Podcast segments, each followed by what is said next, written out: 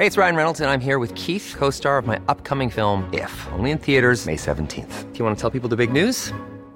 All right, I'll do. Sign up now and you'll get unlimited for $15 a month in six months of Paramount Plus Essential Plan on us. Mintmobile.com slash switch. Upfront payment of $45 equivalent to $15 per month. Unlimited over 40 gigabytes per month. Face lower speeds. Videos at 480p. Active Mint customers by 531.24 get six months of Paramount Plus Essential Plan. Auto renews after six months. Offer ends May 31st, 2024. Separate Paramount Plus registration required. Terms and conditions apply if rated PG. Cada noche los expertos se reúnen para debatir, polemizar, desmenuzar a la noticia y a sus protagonistas en una mesa de opinión que saca chispas. Esto es El Heraldo, la silla rota, bajo la conducción de Alfredo González Castro y Jorge Ramos, por El Heraldo Radio. Iniciamos.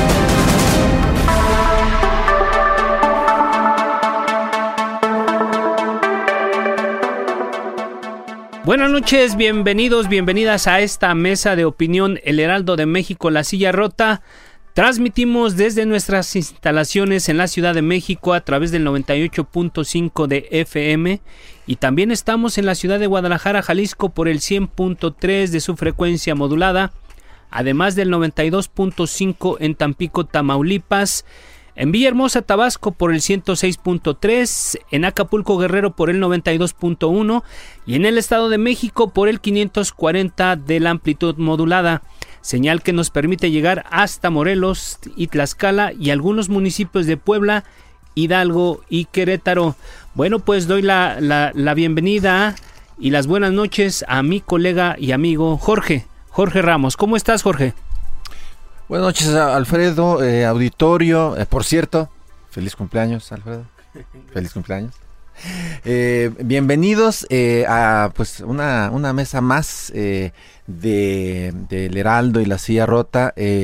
pues la verdad es que el tema, Alfredo, es, es ¿qué está pasando con, con, el presidente Andrés Manuel López Obrador? El presidente Andrés Manuel López Obrador, y, y, y al final quizá podríamos redondear eh, sobre esta hipótesis. Pero ¿qué está pasando con el presidente? Parece que el presidente no sufre. Si no se puede vender el avión presidencial y tenerlo varado en Estados Unidos con un costo de 30 millones de pesos, no pasa nada. Si el Insabi cruje en su arranque, no pasa nada. Si el hijo del Chapo Guzmán logra ser liberado por fuerzas federales, no pasa nada. Si las cifras del empleo son eh, pues las de las más este, tristes en los últimos años, tampoco pasa nada. Bueno, se intenta presentar un paquete de reformas eh, judiciales eh, con un manejo ahí, este, y, tampoco pasa nada. Entonces la pregunta es, pareciera que el presidente está cubierto por un halo que impide que le quiten plumas a su ganso, diría él, pero ¿hasta cuándo? Bueno, en realidad es el, es el arranque de año, Jorge, amigos del auditorio, y sí, sí ha sido un... Llevamos eh, pues la primera quincena de este 2020 y en realidad creo que han pasado más cosas de las que esperábamos y justo de eso vamos a hablar esta noche con nuestros invitados de lujo que, que voy a presentar en este momento. Pues están con nosotros el senador Damián Cepeda de Acción Nacional. Senador, gracias por estar con nosotros, gracias por acompañarnos esta noche. Muchas gracias por la invitación, con mucho gusto estar aquí con todos ustedes y felicidades. Gracias, gracias, senador. Y también doy la bienvenida a un senador que, bueno, que es muy popular entre la gente, que todo el mundo lo conoce. Juan Cepeda, el senador del Movimiento Ciudadano, conocido porque es aficionado al rock, al rock and roll. Gracias, senador, bienvenido. Gracias, mi querido Alfredo. Jorge, eh, saludarte y pues mi querido Damián, saludo al auditorio y también feliz cumpleaños, mi querido. Gracias, gracias, gracias. Jorge. Bueno, pues eh, em, para empezar eh, vamos a escuchar, eh, pues para abrir boca, un audio en donde el presidente el observador pues habla sobre el triste caso del avión que no tiene quien lo compre, ¿no? Ahora vamos a escuchar adelante al presidente el observador. Al hangar presidencial o a Santa Lucía, ahí va a estar mientras se vende o se lleva a cabo cualquiera de las acciones. Primero, que continúe el proceso para que se encuentre un comprador, eh, una opción. Lo segundo es que sea una venta compartida. No descartamos eso. Y nos gustaría que fueran empresas mexicanas. Es decir, la Fuerza Aérea rentaría este avión, obtendría el sí, dinero. son todas las opciones. O sea, se vende o se vende en partes. En el caso de que se vendiera en partes y que los socios decidieran que se los eh, administrara, operara la Fuerza Aérea, habría esa posibilidad. Y que ellos pagaran el servicio de estacionamiento en el hangar, ya sea en Santa Lucía o donde se decida, hay espacio, y desde luego el pago de pilotos, de personal, combustible, mantenimiento a la Fuerza Aérea. Eso es. Este, terminando ya su etapa de mantenimiento de su certificación, regresa. No sabemos, es que es un asunto técnico, eh, ya nos van a dar una información sobre eso.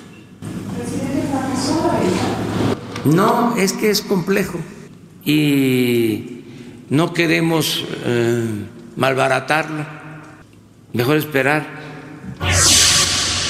Abrimos la discusión. El caso del avión TP-01 José María Morelos y Pavón que no pudo ser vendido.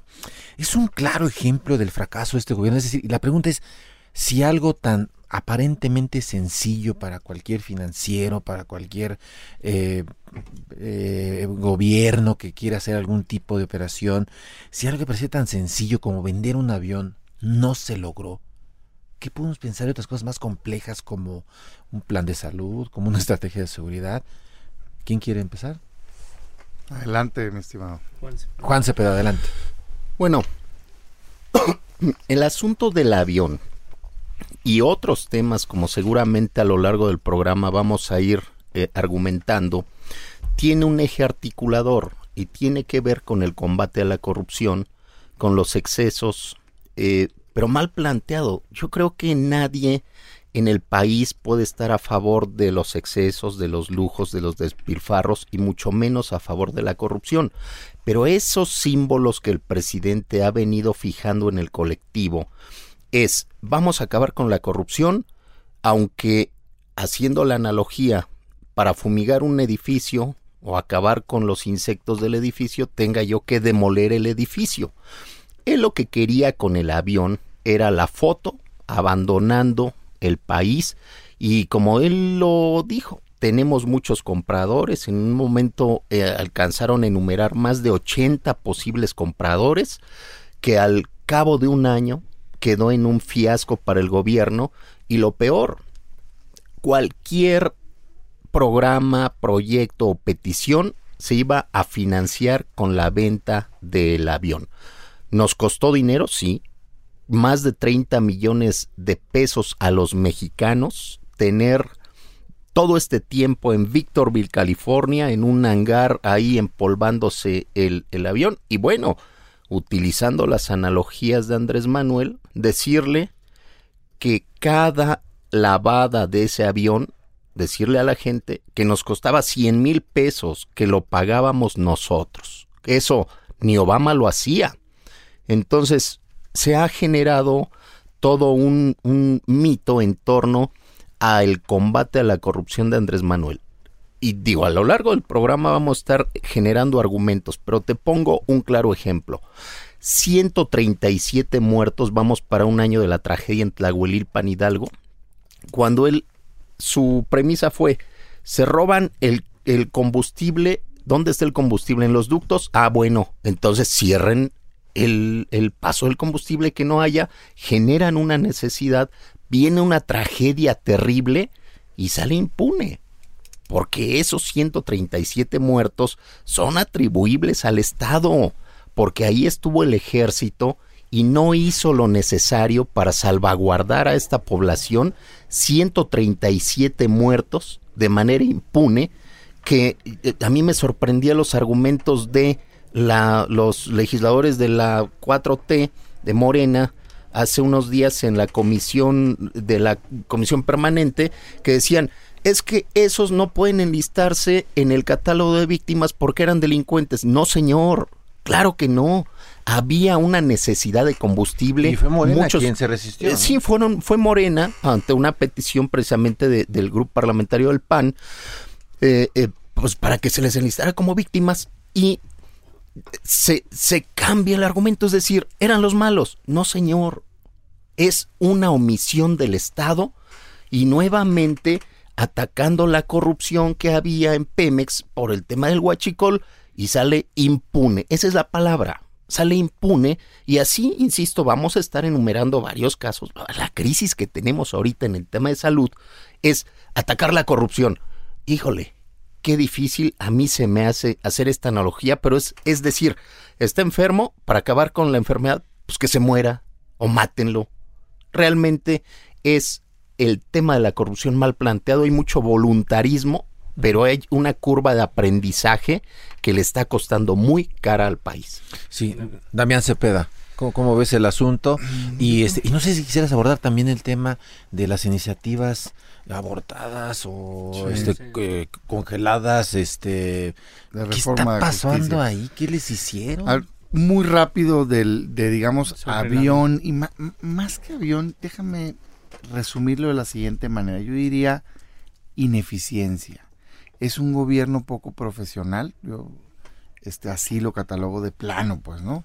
En todos los aspectos. Pero no estamos Eh, siendo un poco rigurosos. no. llevamos un año. Él mismo, fíjate que no lo creo, te voy a decir por qué. Él mismo lo acepta. O sea, este, este comentario del presidente López Obrador de decir, yo necesito 10% de capacidad y 90% de honestidad, te lo pinta de cuerpo entero. Yo coincido con él en que la honestidad es muy importante, vital, pero eso es un, es algo obligado. O sea, necesitas honestidad y capacidad. Punto. Si hay corrupción, acaba la corrupción, no acabas con los programas. Y me parece que las decisiones que toma el gobierno son no técnicas, son basadas en sus caprichos, en su olfato, que tiene muy buen olfato el presidente, por cierto, pero que se equivoca. Entonces, sí, sí es poco tiempo para haber cambiado todo el país, por supuesto, en un año no cambias México, pero no se le ve que esté sentando las bases y es el peligro. Ahí está el absurdo. Fue un capricho del avión, hombre, por Dios. Un capricho, punto. bueno, Sabía una, per- pro- una promesa de campaña, ¿no? pero ni siquiera somos dueños del avión. Porque pues, ese avión está no lo tenía ni Obama. avión, Ya, Obama ya ¿no? se fue, ahora Eh, está Trump. Ahora, no es inexplicable, ¿eh? es muy bueno para comunicar el presidente. Y son símbolos. El avión es un símbolo. El que él ande en un jet es un símbolo. El que él vuele en avión comercial es un símbolo. Y eso comunica bien. Qué bueno, qué padre, bravo, presidente, que sea usted austero. Me gusta. Muy bien, ya. Ahora queremos un buen presidente, pues que haya resultados. En seguridad están por los cielos los índices delictivos. En economía, 300 mil empleos menos. Y bueno, el tema de justicia, que llegas a ello. Ayer fuimos, debo decirte, eh, en lo personal, con bastante entusiasmo, así te lo voy a decir, a conocer la visión del gobierno y de la fiscalía de la reforma de justicia. Lo digo así porque soy abogado de profesión, fui presidente de la Comisión de Justicia en mi estado cuando fui diputado local por primera ocasión, me tocó Código de Procedimientos Penales ahí, me tocó Código Nacional de Procedimientos Penales en la Cámara de Diputados Federal, es decir, conozco bien pues el tema de justicia y me parece uno de los grandes pendientes del país.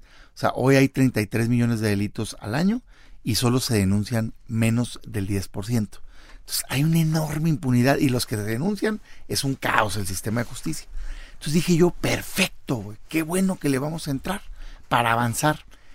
Oh, sorpresa que eh, pues un evento que estaba convocado para recibir iniciativas, que las mantas dicen evento de entrega de iniciativa, llega la secretaria de gobernación, el consejero jurídico, el fiscal general, y pues no entregan las iniciativas. Y no las entregan, uno puede, digamos, hacer muchas este, consideraciones, seguramente porque no están listas. Si son las iniciativas las que estuvieron circulando, porque estuvieron circulando de manera no oficial un día antes, unos proyectos, pues qué bueno que no las entregaron, porque esas ni de broma es algo positivo. Pues para el dicen país. por ahí que, que la filtración era de eran eran iniciativas fake. ¿No? Que no eran reales. Ojalá, y si no, pues que agarren el pretexto y las corrijan. ¿Por qué? Porque esas iniciativas... Pero es mucho trabajo hacer un fake de Sí, sin 500 duda, páginas. pues. Y ahorita Juan dirá algo, pero, pero hacer un fake de 500 páginas... La verdad su de las cosas es que talacha. una reforma de justicia tiene que pasar forzosamente, a mi juicio, por fortalecer la autonomía y la independencia de la Fiscalía, que es la Procuradora de Justicia la que te puede acusar, y del Poder Judicial, cortar el cordón umbilical de lo político para que sea justicia verdadera. Segundo, tiene que pasar por que ese 90% de denuncias que no se presentan, sí se presenten. Y eso se hace con confianza. Cuando le preguntas a la gente por qué no denuncia, te contesta la mitad que porque no vale la pena, porque no ven un sistema de justicia sólido. Y tercero pasa por acercar y facilitar la justicia, no hacerla tan complicada. Estas iniciativas que rolaron, como dicen por ahí, este, no oficialmente, es todo lo contrario, ni habla de autonomía y pareciera que la visión es de esas. Voy a hacerle más fácil la investigación al gobierno a costa de derechos del ciudadano. O sea, la prueba, la conseguiste ilegal, no le hace. Ah, pues como a tehuacanazos, como antes, una confesión o cómo está la cosa. Yo creo que no hay que caer en esa tentación y ojalá y se use este espacio, se dio de aquí al 1 de febrero para recapacitar, que se presente un buen paquete de iniciativas. Para eso, para eso nosotros estamos puestos, porque sí se necesita una reforma. Sobre esto y, y- y lo anterior en la vida en particular, ¿ustedes ven eh, falta de experiencia o perversidad en la función de gobierno, Juan Cepeda? Mira, por supuesto que hay ambas. Si hay una falta de experiencia terrible que también se refleja en los encontronazos que tienen al interior del gabinete. Bueno, este tema del INSABI de salud pues, están dando con todo porque no saben cómo implementarlo, pero también vienen los egos que están este, generando entre ellos. Otro conflicto que tenemos, bueno, la Secretaría de Gobernación con Marcelo Ebrard, cuando Marcelo, en su carácter de canciller, está asumiendo responsabilidades de política interna que le corresponderían a la Secretaría de Gobernación. Recordemos el caso Levarón. ¿Quién fue el primero que llegó al, al lugar de los hechos? Pues el canciller. El tema de política migratoria es un tema netamente de gobernación. ¿Quién la asume? El canciller. Traen broncas. Ahora, Marcelo, estas filtraciones de su asesor que, que de manera extraoficial asume funciones en la Secretaría de Relaciones Exteriores. Encargo de director, ¿no? Sí, Este, pues pero- fue filtración del equipo de la embajadora Bárcenas, porque traen problemas entre ellos. El tema del culiacanazo. Al otro día, cuando se da la conferencia, precisamente allá en Culiacán, sale Durazo, pero salen también el, el almirante, el general secretario, y ellos en la cara de Durazo le dicen, nos equivocamos. Fue un operativo fallido, es decir, traen problemas, traen frentes abiertos al interior del gabinete. Bueno, la inexperiencia, pero también la perversidad. Mira, este fiasco de la presentación de iniciativas en materia de reforma judicial ayer y estos documentos supuestamente no oficiales, pero además filtrados, llevan toda una intención de ir generando un pulso en la sociedad, en los colectivos, en los legisladores, en los partidos de oposición, pero cuando revisamos nosotros ese conjunto de iniciativas constitucionales legales, todas, en su mayoría, el contexto y lo fundamental de estas iniciativas son inconstitucionales, son anticonvencionalistas de los tratados internacionales en materia de derechos humanos, garantías y debido proceso.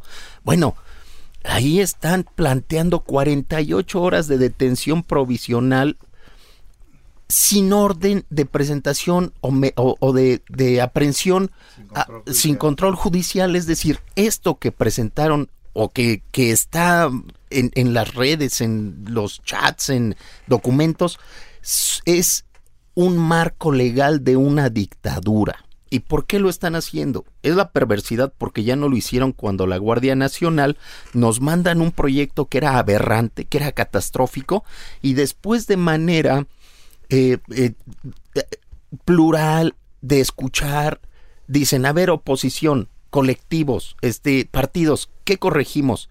Y ahí vamos, arrastrando el lápiz, lo comentábamos ahorita con Damián. Y al último no lo conceden y dicen que a todo dar. Les voy a recordar el transitorio. que decía que se daba un periodo de cinco años para que transitara de mando este, militar a totalmente civil. Bueno, veamos hoy quiénes son los mandos. Salvo Durazo, todos son militares en activo. Es, insisto, la perversidad de generar el peor escenario catastrófico y después con la benevolencia, benevolencia de ellos nos, la, nos eh, concesionan eh, eh, corregir y queda en el marco que ellos desde el inicio están perfilando. Gracias, gracias senador Juan Cepeda de Movimiento Ciudadano. Bueno, vamos a entrar justo ya, ya comentaban ustedes otro gran tropiezo de la 4T al inicio de este año es precisamente de lo que ya comentaron así de, de, pasadita, la accidentada puesta en marcha del Instituto de Salud para el Bienestar que sustituye al Seguro Popular con un nacimiento prematuro y múltiples padecimientos, hoy se encuentra en terapia intensiva. Y lo que lo peor es que se está poniendo en riesgo la, vida de, miles de mexicanos. Vamos a escuchar lo que dijo el titular del, del INSABI, Juan Antonio Ferrer en una entrevista que, que tuvo aquí en los micrófonos de, del Heraldo Radio el pasado 7 de enero eh, y eh, que conduce Pedro Aces y regresamos para hablar del tema.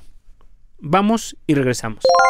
Para que sea explícito para la gente, dice el artículo 77 bis 1 de la Ley General de Salud, en disposiciones general, y dice, todas las personas que se encuentra en el país que no cuenten con seguridad social tienen derecho a, recibir de forma gratuita la prestación de servicios públicos de salud.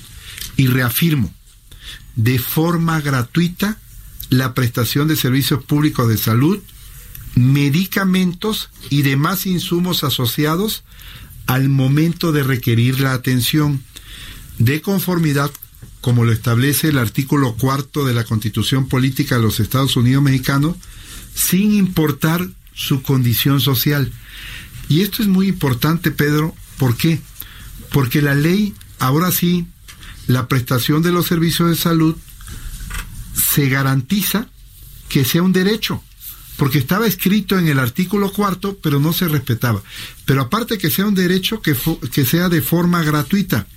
Y la ley continúa y dice, la protección a la salud será garantizada por el Estado, se refiere al Estado mexicano, bajo criterios de universalidad e igualdad, y deberá generar las condiciones que permitan brindar el acceso gratuito, progresivo, efectivo, oportuno, de calidad y sin discriminación.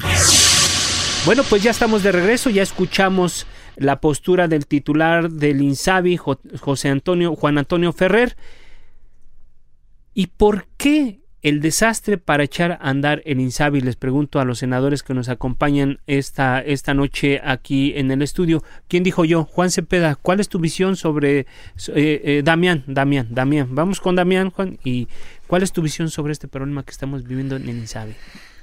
Quizá es uno de los problemas más delicados en términos del impacto que está teniendo con la ciudadanía. Eh, ¿Qué dijo el presidente? Otra vez, las fobias. Eh, nada que huela seguro popular, porque ni es seguro ni es popular. Eso afirmaban una y otra vez, era la cantaleta. Hicieron un planteamiento de cambiar a un instituto de salud. Yo por el nombre, la verdad que pues no se me quita el sueño, pues que le llamen Pedrita Pérez por mí, ¿verdad? No, no tiene relevancia. El tema es que den la atención. ¿Qué hacía el Seguro Popular? Le daba a decenas de millones de personas que no tienen seguridad social, es decir, los que no trabajan en una empresa, que no tienen IMSS, o los que no trabajan en el gobierno, que no tienen ISTE, les daba un seguro. ¿Un seguro para qué? Para que los pudieran atender en los centros de salud, clínicas y en los hospitales. ¿Y quién pagaba? Pues el Seguro Popular. Empezó primero con un análisis socioeconómico, luego avanzó, primero y segundo nivel, las consultas normales y demás te las cubría.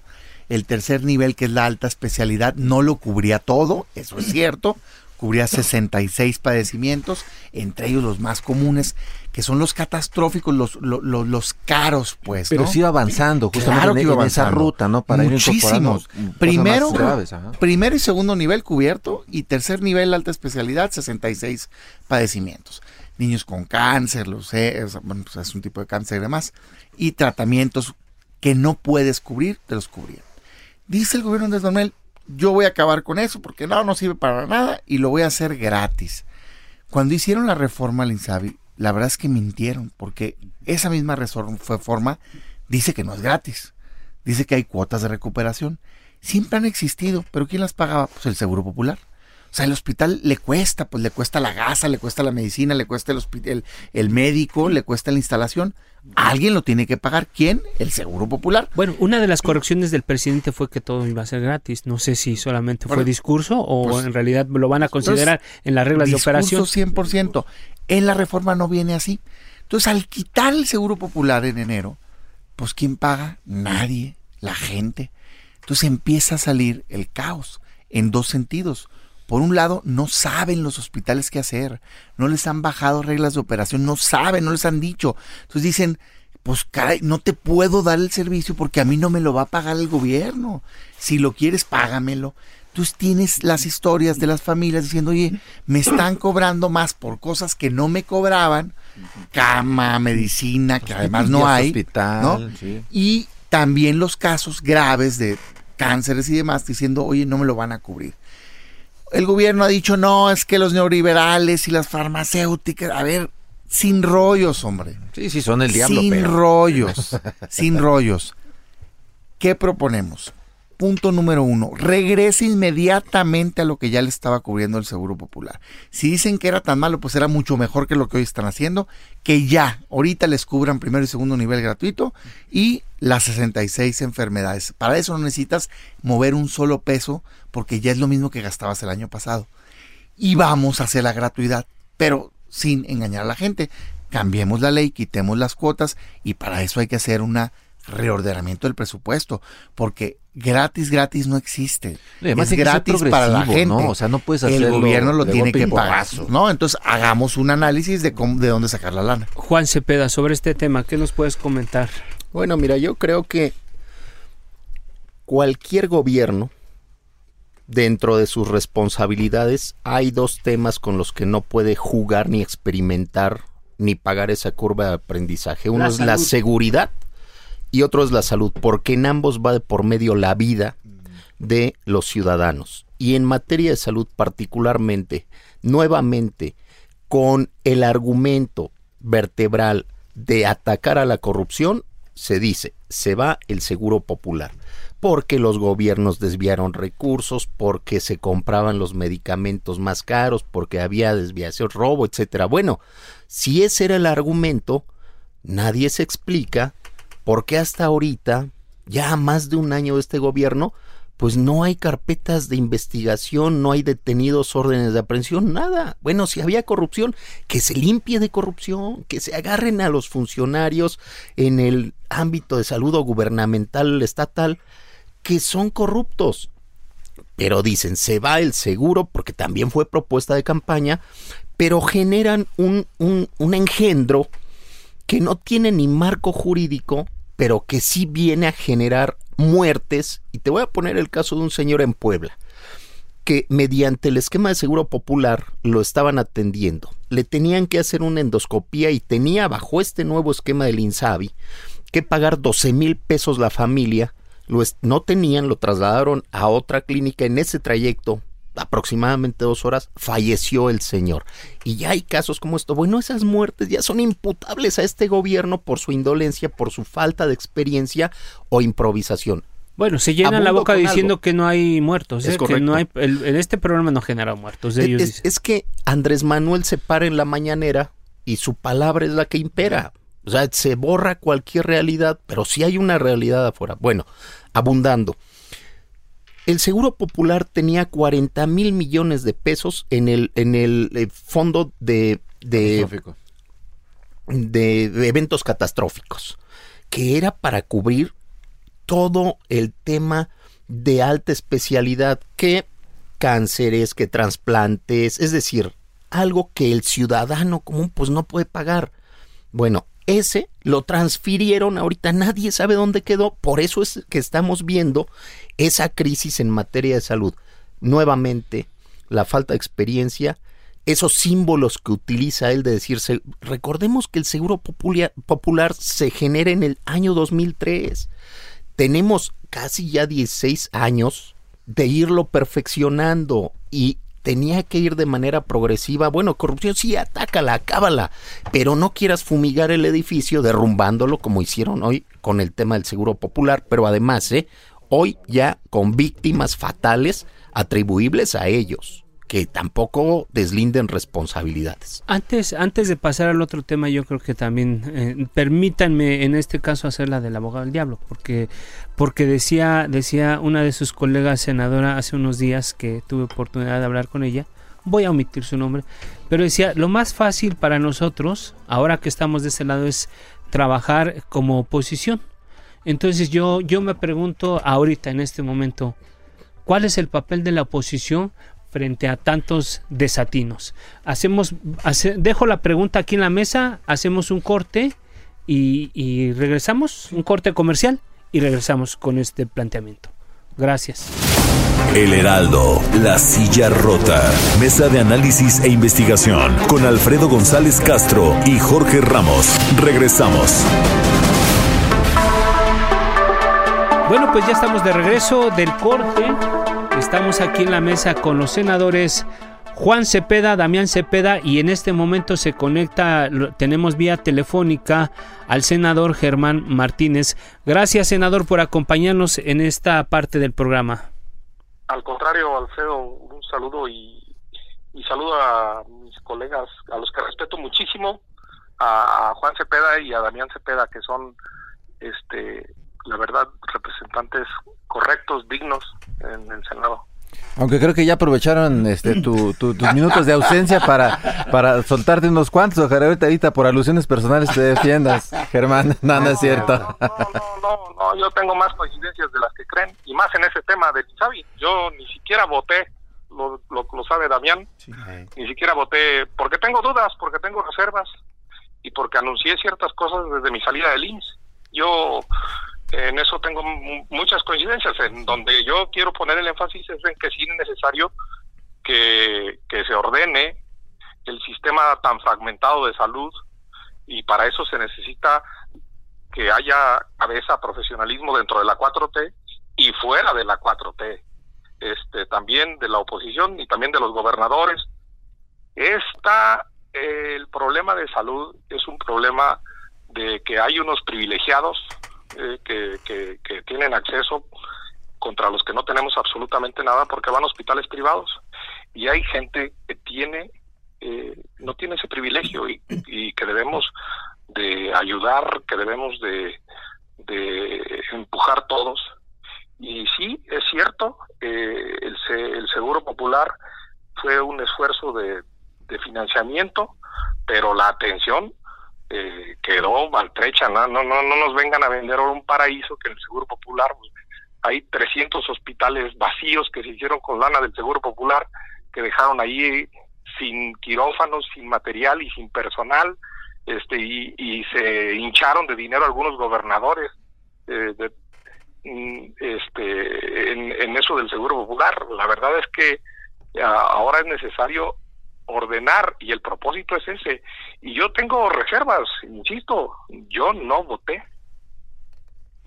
Ok, senador, senador Germán, eh, déjame regresar un poco al planteamiento inicial porque abordamos varios temas, eh, desde el tema de la seguridad del avión presidencial, la crisis que está viviendo en este momento el INSABI, y yo lo planteaba antes de irnos al corte, un poco haciéndole al, al abogado del diablo, le, le planteaba a tus colegas senadores que bueno, em, a todo esto, porque hablaban ellos de, falta de pericia, falta de experiencia, también un poco de perversidad desde el gobierno en muchas cosas que están ocurriendo. Y yo les, yo les decía, pues, en este sentido, dónde está la oposición, haciéndole un poco al abogado del diablo. Entonces, si nos permites, Germán, vamos a regresar un poco a este tema para seguir la línea de lo que estábamos viendo. Y bueno, pues a ver, ¿quién dice yo? Damián Cepeda va con a mucho gusto, con mucho gusto le damos la bienvenida al compañero y por supuesto que el respeto es mutuo. a ver, la oposición. A mí me parece que eh, lo que sí tenemos que aceptar todos es la realidad de lo que está viendo el ciudadano. O sea, Andrés Manuel López Obrador es presidente hoy en gran medida gracias a que supo capitalizar o supo encabezar el sentimiento de la gente de cansancio. Y eso es real, pues. O sea, y aplica para todo el que haya gobernado. ¿No? Este, físicamente, en lo personal, no me tocó estar ahí, pero pues mi partido sí ha gobernado. Y otros partidos también. Y ese cansancio tenía que ver con inseguridad, con falta de oportunidades de empleo, con otros temas. ¿Hubiéramos querido ganar? ¿Teníamos una visión distinta? ¿Creemos que hubiera sido mejor? Sí. Pero ya la realidad es que Andrés Manuel López Obrador es el presidente. Yo lo que hoy digo es, bueno, pues cada quien tiene que asumir su rol. En lo personal, a mí me parece que la oposición, en este caso el PAN, por ejemplo, que es el principal partido de oposición en términos de tamaño, eh, tiene que ser eso. O sea, a un país le hace falta contrapesos, le hace falta quien piense distinto, quien defienda una visión distinta. A mí me parece que tenemos que señalar lo que está mal, para eso estamos, los aplaudidores ya tiene muchos el presidente, y proponer alternativas de solución distintas. Y cuando algo está bien, apoyarlo. Y eso hemos venido haciendo. O sea, ¿apoyamos la Guardia Nacional? Sí, después de haber señalado lo mal que traía de militarización y otros temas, propuesto alternativas y la aprobamos. Eh, en muchos temas, particularmente justicia, también. Revocación de mandato en lo personal, también. ¿no? Este, y muchos otros temas. En el tema de salud quisiéramos hacer lo mismo. El problema es que yo lo que sí no comparto, y eso me parece imperdonable, es no puedes partir de decir todo está mal y por lo tanto lo voy a destruir y por lo tanto hoy el mexicano está pagando más por servicios que sí le pagaban, pues. Más allá de que si hubo corrupción, métanlos a la cárcel. Acaba la corrupción, pero no le hagas el daño al ciudadano. Vamos, oye, ¿quieres avanzar la gratuidad? Perfecto. No los engañes, reforma la ley, quita las cuotas y vamos viendo qué reorientación y qué esquemas fiscales vamos a necesitar para que alcance el recurso. O sea, digamos, podemos encontrar los puntos en común. A mí me parece que esa es la labor de la oposición. Apoyar lo correcto, señalar lo que está mal y proponer alternativas. Juan Cepeda. Pues saludar a, mi querido Germán Martínez, que además le reconozco su congruencia, como bien lo dice, él votó en contra de, de, esta, de esta ley, pero no solamente votó en contra, él también le quiso ayudar a su propio partido, al proyecto de la 4T, y propuso un transitorio para que este nuevo Insabi, que además creo que ahí también es parte de lo que hoy está viviendo, que tuviera autonomía financiera, porque tú no puedes crear un instituto sin fondearlo con los recursos suficientes para que pueda eh, dar un buen servicio y, cumplir con el objetivo. Entonces, respetamos mucho a Germán. Y coincido en el tema de nosotros como oposición, creo que estamos haciendo lo que debemos apoyar lo que consideramos que es correcto, votar en contra de lo que creemos que no es correcto para el país. Y yo le reconozco a Damián Cepeda, me tocó ver, somos compañeros de escaño, el debate que tuvo con su propio grupo parlamentario y me lo linchaban en las redes y, y, panistas, tirios y troyanos porque apoyó el tema de la revocación de mandato siendo congruente con lo que siempre ha expresado.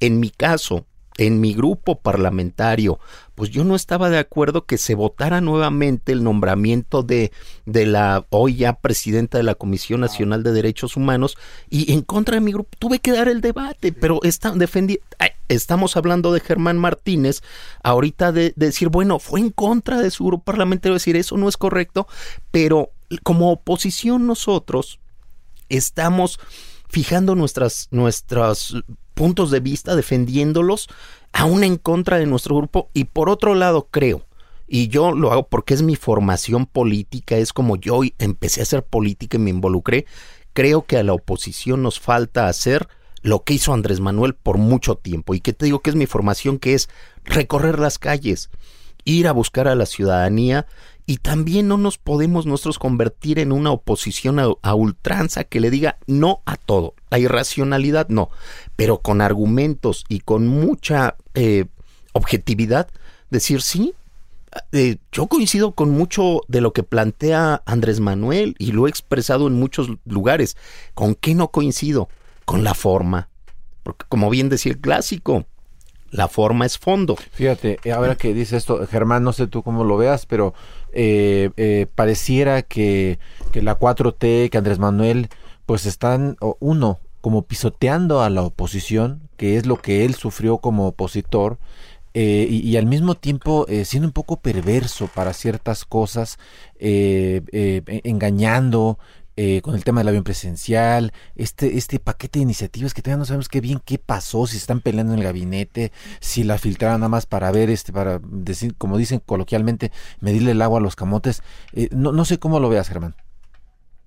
Bueno, eh, yo parto del principio y lo dijo el presidente de Uruguay cuando vino el expresidente Mújica, que más que México de izquierda o de derecha, México estaba enojado. Y la verdad tiene razón Damián.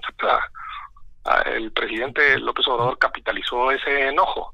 Ahora ese enojo hay que transformarlo en esperanza, en, y estamos obligados a ser certeramente responsables y a ser eficientes en las políticas que instrumentamos. Y en eso tiene razón la oposición en demandar eficacia, en demandar re- responsabilidad. Eso sin, sin lugar a dudas.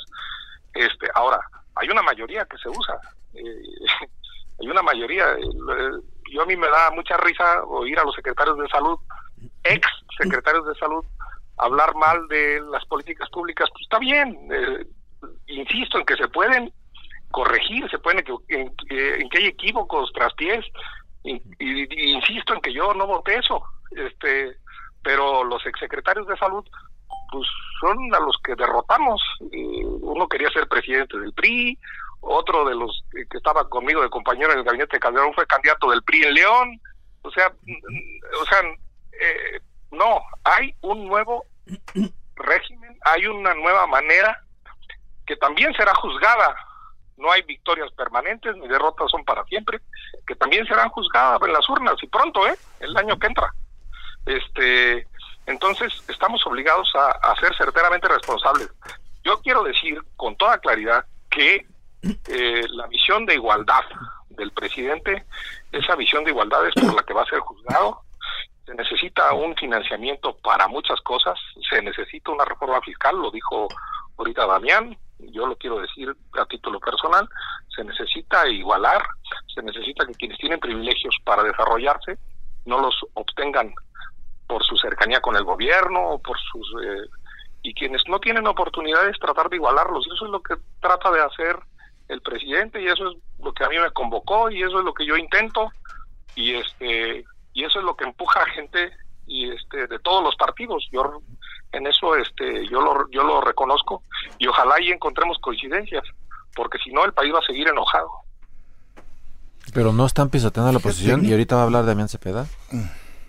pues yo insisto en que la mayoría debe usarse este y, y, y cuando el propio Damián dice que él coincidió en revocación y cuando el, eh, la Guardia Nacional y eso pues también se generaron consensos yo no estuve ahí en ese momento en el Senado pero también somos capaces en el Senado de usar mayorías este con cuando salieron malas cosas como la Comisión de los Derechos Humanos tal cual o cuando salieron bien las cosas con, con la Guardia Nacional o con revocación de mandato, también sabemos eh, consensar. Yo hablo por el Senado. La Cámara de Diputados de repente hace cosas muy raras, como bajar el sueldo a los senadores, o como no bajar el dinero a los partidos políticos.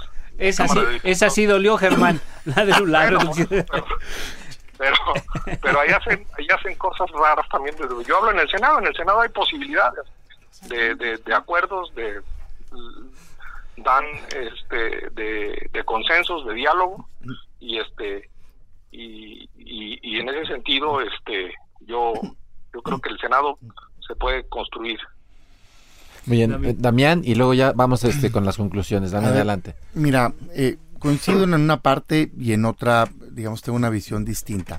Me parece que un presidente de la República debe unir a un país y este presidente divide. Eso no me parece que sea sano.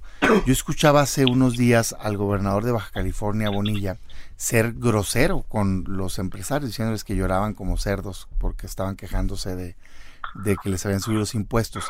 Cuando me preguntaban sobre el episodio decía, pues es que es que se contagia.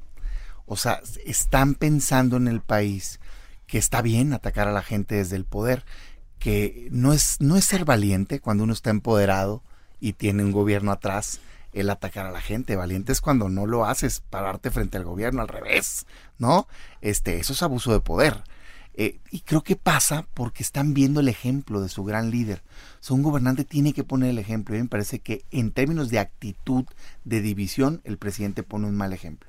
Es cierto que tiene mucha popularidad, sí, más o menos la misma que tenían los últimos expresidentes a esta altura, ¿eh? tampoco es así una maravilla, este, así está comprobado con encuestas, es normal, la gente tiene esperanza, es un año. Yo lo que digo es, a ver, ya estamos aquí, a mí, más allá de las ocurrencias y puntadas del presidente, que creo que sí le van a costar, pero pues allá él, lástima por el país que lo divide, eh, yo quisiera que cumpla su palabra. O sea, yo de repente me paro y digo, a ver, ese señor ganó porque prometió A, B, C y D, cambio. Pues qué bueno, pues, órale, pues, sale.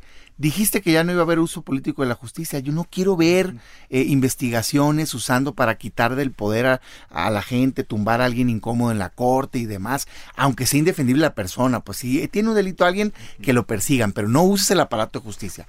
No quiero ver que estés atacando la presunción de inocencia de la gente y luego ya nadie se escucha cuando ya lograste tu cometido. Este, oye, no quiero ver votaciones ilegales en el Senado, dijiste que eras distinto, no quiero ver tus cuates y tus cuotas en los órganos autónomos, es que también lo hizo alguien y por eso perdimos. Hoy iba a ser distinto, hoy iba a cambiar México. Cámbialo, ¿no? Entonces, digamos, en esa lógica cuando menos un servidor está. Vamos a cumplir la palabra. Dijeron que iban a quitar el impuesto de las gasolinas. Vamos a quitarlo, pues. Es que no lo quitaron ustedes cuando fue el gobierno. Nosotros no lo prometimos en aquel entonces. Por cierto, yo en lo personal sí voté por quitarlo. Pero esta sí fue una propuesta de campaña. Cúmplela. Entonces, digamos, vamos a aprovechar el momento para que quien está gobernando cumpla lo que prometió y la oposición pueda apoyar lo que sea correcto. Del Senado Sí hay, sí es el espacio de mayor debate político, sin duda, por la composición del Senado, porque no tiene ahorita Morena dos terceras partes, le es obligado sentar en una mesa al diálogo en las reformas constitucionales y que, bueno, en Cámara de Diputados parecería que no, porque no lo necesitan. ¿Qué ha pasado cuando son reformas de mayoría simple? En ocasiones no se escucha. Déjeme poner un ejemplo no me parece a mí de sentido común que de más de 300 artículos que tenía toda la reforma educativa, ni uno solo merecería una mejora. Y no se abrió uno solo a discusión. Distinto fue en las constitucionales porque necesitaban los votos. Entonces, eso nos lleva, por ejemplo, ahorita que viene la de justicia, vamos a tirarle aquí un buscapié a Germán. Viene planteado el Código Penal, o, o digamos, en las que se filtraron, no sé, si viene planteado el Código Penal único en su momento, si viene, es una buena idea, pues pudiera ser establecer unos delitos comunes a nivel nacional. Ah, pero darle la carta blanca a Morena para que con una mayoría simple, en una ley secundaria, pueda imponerle las conductas delictivas en todo el país, sabiendo que cuando ya no te necesitan no escucha, ¿es sensato? Parecería que no. Entonces sí tiene consecuencias cuando no se hace eco en la pluralidad. Gracias, Damián, senador Damián. Pues ya llegamos al, final de, este espacio, nos ganó el tiempo como siempre. Pero bueno, le rogaría un minuto para hacer una, para cerrar con una conclusión a cada uno de, de nuestros invitados. Y bueno, pues la idea es este un poco de prospectiva que vamos a hacer con esta, con estas temas que han generado crisis dentro del gobierno federal. Eh, Juan Cepeda, por favor, un minuto para cerrar. Gracias. Sí, bueno, eh, yo creo que ahorita hay temas muy sensibles en el país, el tema de seguridad, el tema de salud, el tema de la economía, pero creo que sobre esto es la reconciliación nacional. Creo que hoy el presidente como responsable del gobierno federal tiene que convocar a una reconciliación porque el encono y sobre todo en estos momentos difíciles que estamos pasando sobre estos temas no ayuda a, a, que un país pueda unirse para salir adelante, partidos de oposición, legisladores, etcétera, y que encontremos la causa en México. Creo que es la responsabilidad del presidente. Gracias. Eh, Damián Cepeda, por favor. cierro con la idea. A ver, nosotros estamos para construir este, a mí me da gusto escuchar este, voces sensatas como la de Germán, lo debo reconocer, digo, no, es casualidad que coincidamos mucho, pues fue presidente de nuestro partido, este, y él tomó su decisión. Yo cuando volteo a ver a la 4T, eh, la verdad es que espero, ojalá y tengan más voces, digamos, profesionales, sensatas, técnicos. Parece a mí que todos estamos queriendo cambiar México. A veces tenemos distintos puntos de vista, pues sabes qué, no nos debe sorprender eso. O sea, México es plural, no pensamos igual todos los mexicanos. ¿Qué hay que hacer? Tratar de en esas diferencias encontrar los puntos en común, escucharnos, no somos dueños de la verdad absoluta, nadie, me incluyo, ¿no? Se defienden con pasión las ideas, pero hay que aceptar cuando alguien con razones te convence. Y si ponemos así las cosas, estoy seguro que vamos a salir adelante. Por eso le tengo mucha fe a la reforma de justicia. Ahí está el buen Germán, este encargado, digamos, de los trabajos y vamos a estar entrándole con mucho ánimo constructivo. Pues Germán, tienes, tienes tu minuto y además el buscapiés que te lanzó Damián. Primero lo de Bonilla, yo creo que Bonilla no debe estar, y eso no, eh, quiero decir, claro, no debe estar cinco años en el poder, coincido, mandé una, una un documento formalmente a la Corte para que no se le amplíe indebidamente el mandato. Eso. Y lo del consenso con los gobernadores, el gobernador de Chihuahua del PAN, pues estuvo muy amable con, con el presidente diciendo que se puede llegar a acuerdos, que llega a acuerdos. O sea, la verdad es que algunos gobernadores, pues hasta pan le hizo. Le hizo quemaron los panes. Entonces, ese, primero ese buscapié lo contesto así. Y segundo, en justicia, tiene razón tiene razón, también lo digo con toda claridad, no vamos a regresar al país a la época del garrotazo, del calabozo, de las calentaditas de los tehuacanazos. Como dicen los técnicos, no vamos a regresar al sistema penal inquisitivo, lo que se ha ganado en el sistema acusatorio adversarial, que son avances garantistas, que son avances de derechos humanos. Ahí hay unas líneas rojas que yo como maestro de derecho en el ITAM, en la Salle, yo que que yo viví durante un buen tiempo estos últimos 10 años en un despacho, pues yo no puedo, yo no puedo transitar. Ahí hay líneas rojas que, que yo no estoy dispuesto y que estoy seguro que Morena tampoco está dispuesto a cruzar, ¿eh? Este, y sí, es necesaria la reconciliación y la verdadera reconciliación es entre quienes tienen privilegios para desarrollarse y quienes no tienen oportunidades para desarrollarse. Esa es la verdadera reconciliación y yo creo que eso es lo que animó al presidente a, encabezar una tercera campaña por la presidencia y por eso ganó. Este, yo espero encontrar allí puntos de acuerdo, sí, con, con gente como Juan Cepeda que llega a puntos de acuerdo y con gente como Damián que llega a puntos de acuerdo. En esto de justicia se necesita eficacia policial, eficacia del Estado, orden, seguridad, pero sin atacar el México de libertades que todos hemos construido. Tiene razón la oposición en esa preocupación pero también este, pues debemos ayudar al Estado a perseguir el delito y a darle seguridad a la gente, que es lo que está demandando. Claro. Muy bien, pues eh, muchísimas gracias, les damos las gracias a los, a los tres, este, a Damián eh, Cepeda del PAN, Juan Cepeda de Movimiento Ciudadano y por supuesto a Germán eh, que se incorporó eh, de, Morena, a los tres por, por participar en esta, en esta mesa de discusión, ¿no, Alfredo? Gracias, sí, pues yo creo que son temas, muchos temas se quedan en el tintero, pero creo que son grandes puntos de vista y puntos de partida para lo que se puede hacer, sobre todo desde un espacio que siempre se ha convertido en una caja de resonancia para los temas nacionales, que es el Congreso de la Unión, donde se toman decisiones muy importantes, Jorge. Así es, muchas gracias. Bueno, pues eh, continuamos, eh, continuamos con el programa. Eh, vamos a ahora a dar paso a la investigación de la semana. La silla rota reveló que en la reunión de la CONAGO hace un par de días con el Gabinete de Seguridad, la Sedena les advirtió a los, a los mandatarios estatales lo que ya sabíamos, pero que ahora se los echaron en cara. Les están robando armas. Eh, le están robando armas y bueno, en el estudio se encuentra Erika Flores para, para explicarnos. Adelante, Erika. Pues específicamente lo que nosotros pudimos ver es que en este caso un representante de la Sedena informó a los gobernadores un reporte de 891 armas que, según nos confirmó Leonel Cota, se han extraviado o robado a lo largo de un año. Las cuatro principales causas de este problema son que los policías pierden sus armas en lugares públicos, otro que las extravían durante operativos, otro que se las roban cuando ellos son víctimas de asalto y uno más cuando son asaltos a cuarteles. En total, eh, se calcula que en promedio son dos armas por día las que se han estado extraviando y nos comentó Leonel Cota, nos adelantó ayer en entrevista exclusiva con la silla rota que se van a, a ir a una iniciativa de ley para que los policías tengan más cuidado en la pérdida de su armamento. Pudimos platicar también con el excomisionado de la Policía Federal, Manelich Castilla, quien nos comentaba que esto es una aportación importante a partir de que el Estado se hace responsable de la pérdida de su propio armamento para que el tema no se centre únicamente en el tema de armas junto con la frontera norte. Bueno, pues Erika, eh, muy muy interesante el tema. ¿Cómo ves, Alfredo? Les roban las armas, ahora van a ser compras Pues, consolidadas. pues muy importante, yo creo que es un tema que en el que hay que poner ojo y yo sí los invitaría por el espacio, por el tiempo, Jorge, a que vean la investigación en el en el portal de la silla rota. Erika, pues gracias por estar con nosotros. Lamentablemente, como siempre, como todas las noches, Jorge, se nos acaba el tiempo. Bueno, pues agradecemos a, Isarro, Isaías Robles en la información, Orlando Oliveros en la producción, Jorge Aguilar en los controles técnicos.